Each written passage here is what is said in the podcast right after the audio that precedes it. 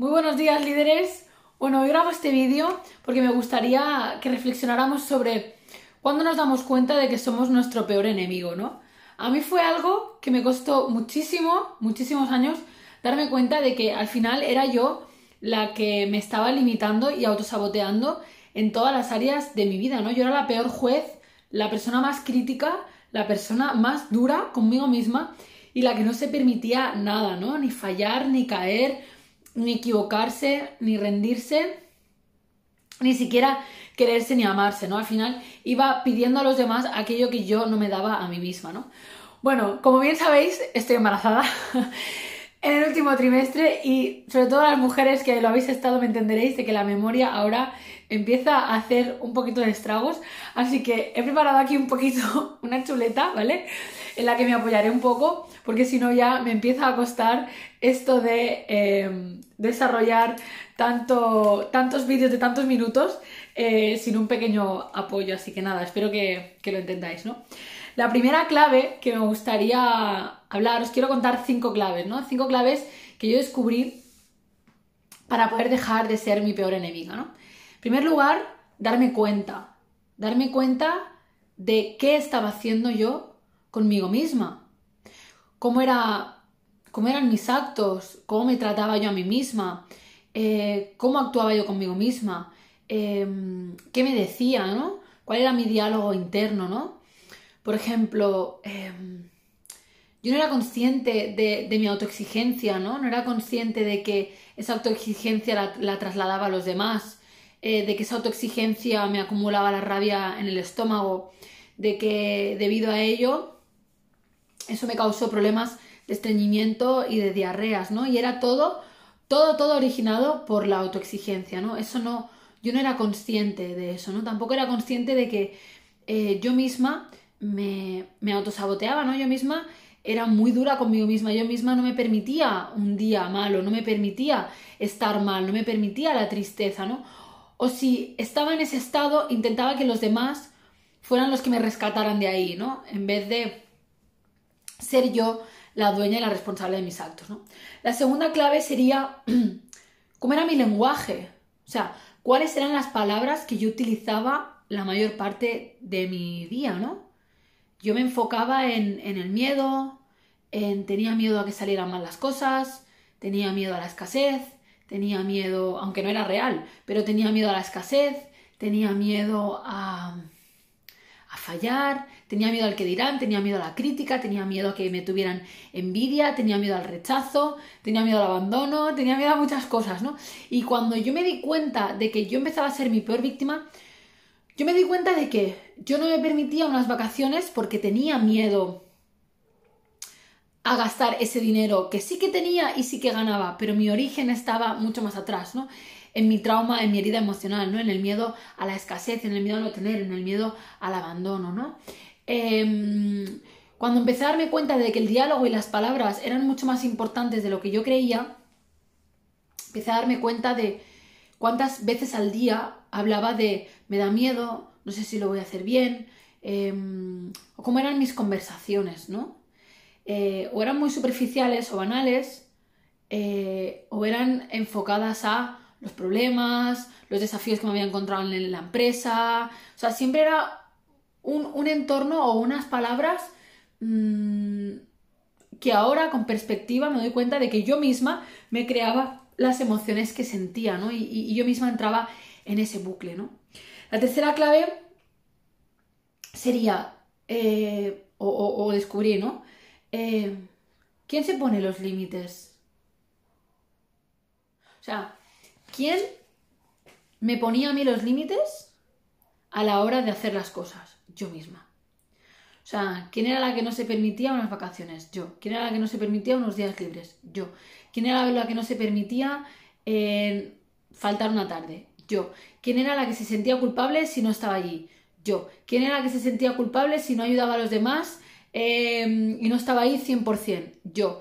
Eh, ¿Quién se sentía culpable si yo no contestaba todos los mensajes de WhatsApp, aunque lo hiciera a las 11 de la noche, reventada, muerta y no dedicara tiempo a mí misma? Yo. ¿Quién se sentía culpable si yo eh, me pedían un favor y no lo podía hacer? Yo. ¿Quién, ¿Quién no ni siquiera expresaba sus opiniones porque directamente pensaban que no eran válidas? Yo. Y así podría hacer una lista muy larga.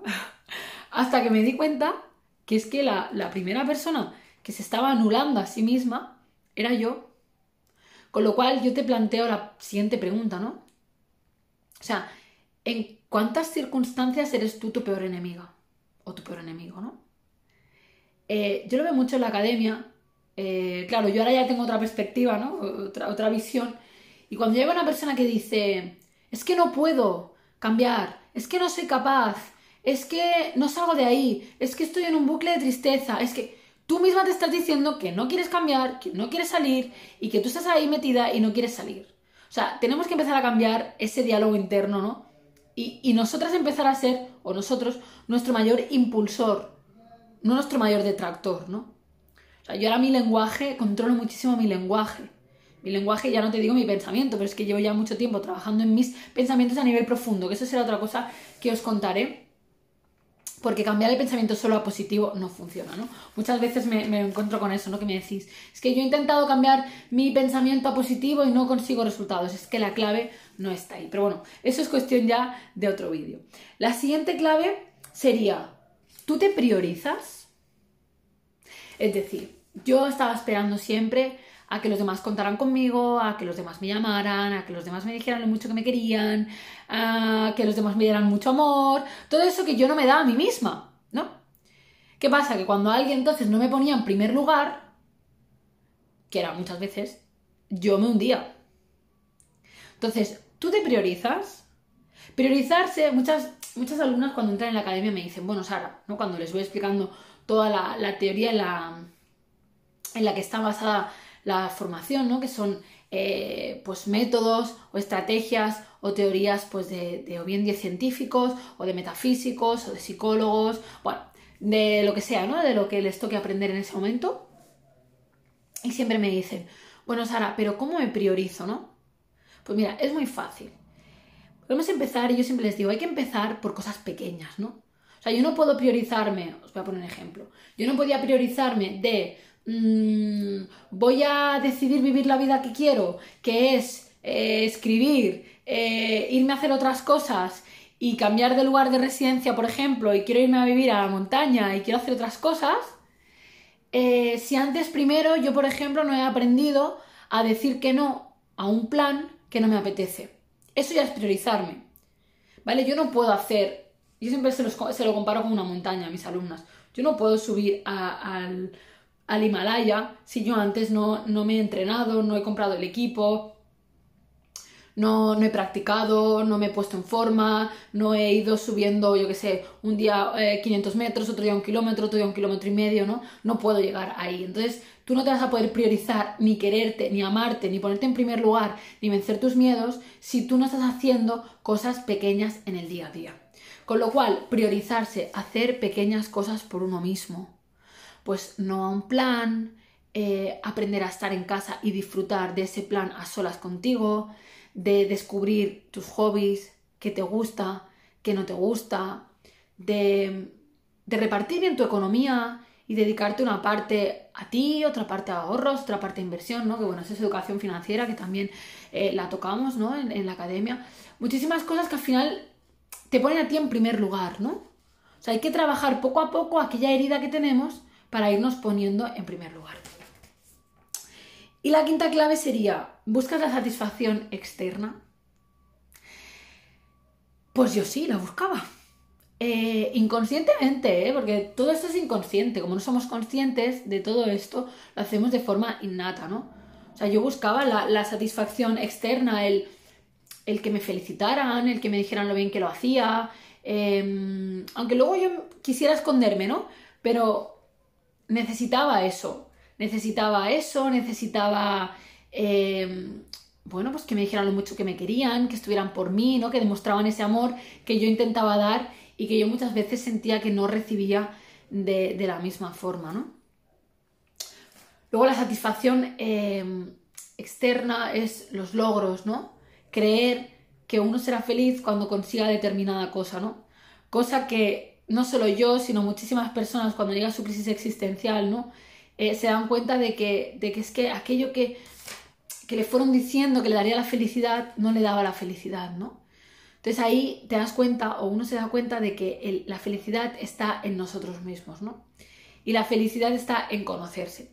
Y hay una cosa súper importante que esto no os lo he hablado y lo estoy, lo estoy escribiendo en el libro porque además yo he creado un método propio para esto, es el que yo utilicé en mí y el que ya he compartido con, más de 100 personas, eh, y es el que podréis encontrar en el susurro de la vida en breve, em, es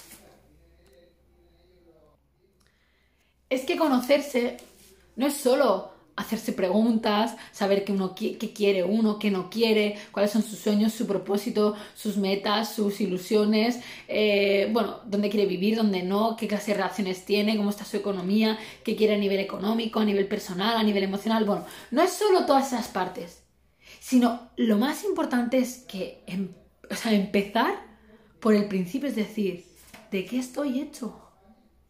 O sea, una de las primeras cosas que yo he enseñado a tu conocimiento es, eh, que tú estás hecho de mente, de cuerpo, de alma y de emociones. Tú no eres solo tu mente, tú no eres solo tu cuerpo, porque tú medites no te vas a aprender a amar, porque tú cuides tu cuerpo, te comas bien y hagas un poco de deporte, no vas a estar mucho mejor. Te va a ayudar, claro, pero necesitas trabajar las cuatro áreas, mente, cuerpo, alma y emociones, porque todas están unidas. Y esa es la clave para conocerse, trabajar todas las áreas y saber cómo cada una de ellas está relacionada las unas con las otras para poder irlas engranando y que todo fluya en nuestra vida, ¿no? O sea, ese verdaderamente es el objetivo de conocerse, saber de qué estamos hechos, quiénes somos. O sea, no solo a nivel mental y a nivel qué queremos en el plano físico, sino de qué estamos hechos nosotros. O sea, ¿cuándo siento emociones? Qué emociones siento, en qué momento las siento, cómo las gestiono, cómo cuido mi alma, qué me dice mi alma, cuánto conecto con mi intuición, qué me quiere decir mi cuerpo con las dolencias, con esas enfermedades, con el malestar. Hay un mensaje detrás de eso, ¿Qué hay en mi mente consciente y en mi mente inconsciente. O sea, hay un trabajo brutal para conocerse.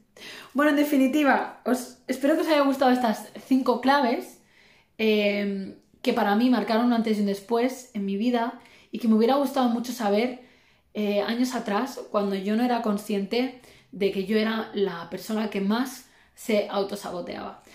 Así que nada, muchísimas gracias por estar ahí. Os pido disculpas si en algún momento me trago, pero como bien os he dicho al principio, eh, esta falta de memoria a veces me hace que hasta se me olviden palabras súper simples, pero bueno, ya Lucas y yo estamos en modo descanso ya, te queda muy poquito para que esté con nosotros y, y nada, yo sigo intentando daros todo lo que puedo para que sigáis percibiendo contenido de valor en este tiempo. Así que os mando un abrazo enorme y no olvidéis que si os gustaría conoceros más en profundidad y aprender a cómo dejar de ser vuestro enemigo o enemiga, os invito a que rellenéis el formulario de lista de espera para acceder a la academia, eh, para que a mi vuelta nos, pongamos en contacto con vosotros.